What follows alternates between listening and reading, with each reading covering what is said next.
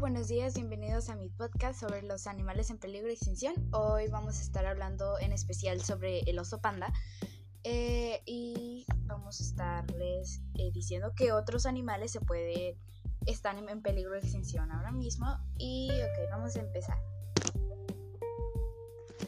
Bueno, el oso panda es una especie de mamífero del orden de los carnívoros y aunque hay una gran controversia al respecto, los últimos estudios de su ADN lo engloban entre los miembros de la familia de los osos, siendo el oso de anteojos, o sea, sus ojos, aparte de sus ojos, tienen manchitas negras alrededor de sus ojos, como ya todos sabemos. Su pariente más cercano, si bien este pertenece a la subfamilia de los es que no sé pronunciar bien, perdón. Punto. Eh, para otra parte, el panda rojo pertenece a, una familia propia eh, regiones montañosas, principalmente las de Sichuan, hasta una cultura de 350.000.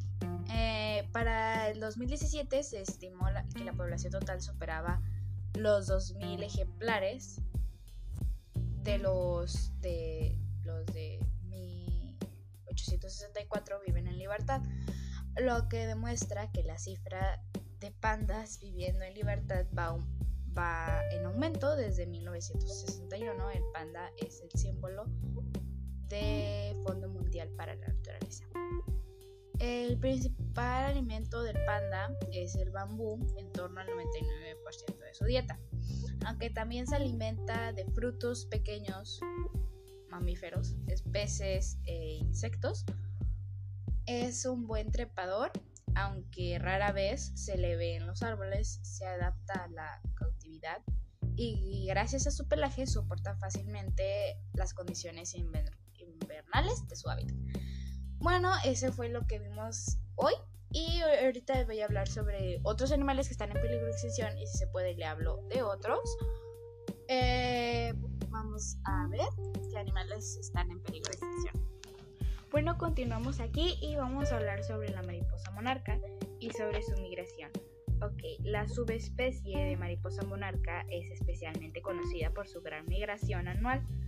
Eh, realiza migraciones masivas hacia el sur de agosto a octubre, mientras que migra hacia el norte en primavera.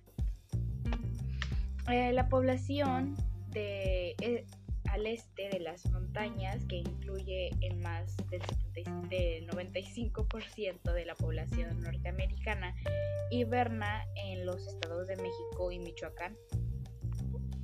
La mayoría de los sitios de hibernación han sido incluidos en la reserva, en la, reserva de la biosfera de la mariposa monarca. Estos santuarios fueron declarados en 2008 como Patrimonio Natural de la, Humanidad por la UNESCO.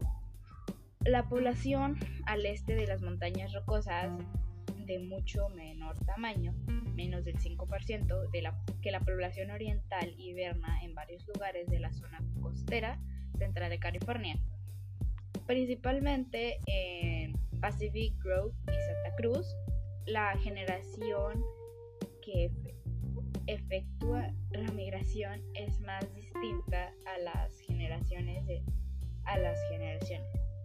Los adultos de la generación migratoria viven hasta 8 o 9 meses. La manera en, la, en que la especie es capaz de volver a los mismos sitios de hibernación tras varias generaciones. Aún se investiga los patrones, los patrones de, de vuelos más heredados basados en una mezcla de ritmos circadianos y la posición del sol en el cielo, que están basados en sus antenas. En unos de los pocos insectos realizar travesías transatlánticas. Unas cuantas mariposas monarca llegan al sureste de Gran Bretaña y a, España en los años de violentos favorables. e incluso se han instalado de forma permanente en las Islas Canarias desde 1804, en Tenerife y los parques naturales del Estrecho y los Alcorcales, En las provincias de Cádiz y Málaga, gracias al clima cálido y a la existencia de plantas que necesita para sobrevivir, introducidas por el hombre, la Adelfi, la Adelfilla, que, que debido llegar desde América, América Central durante el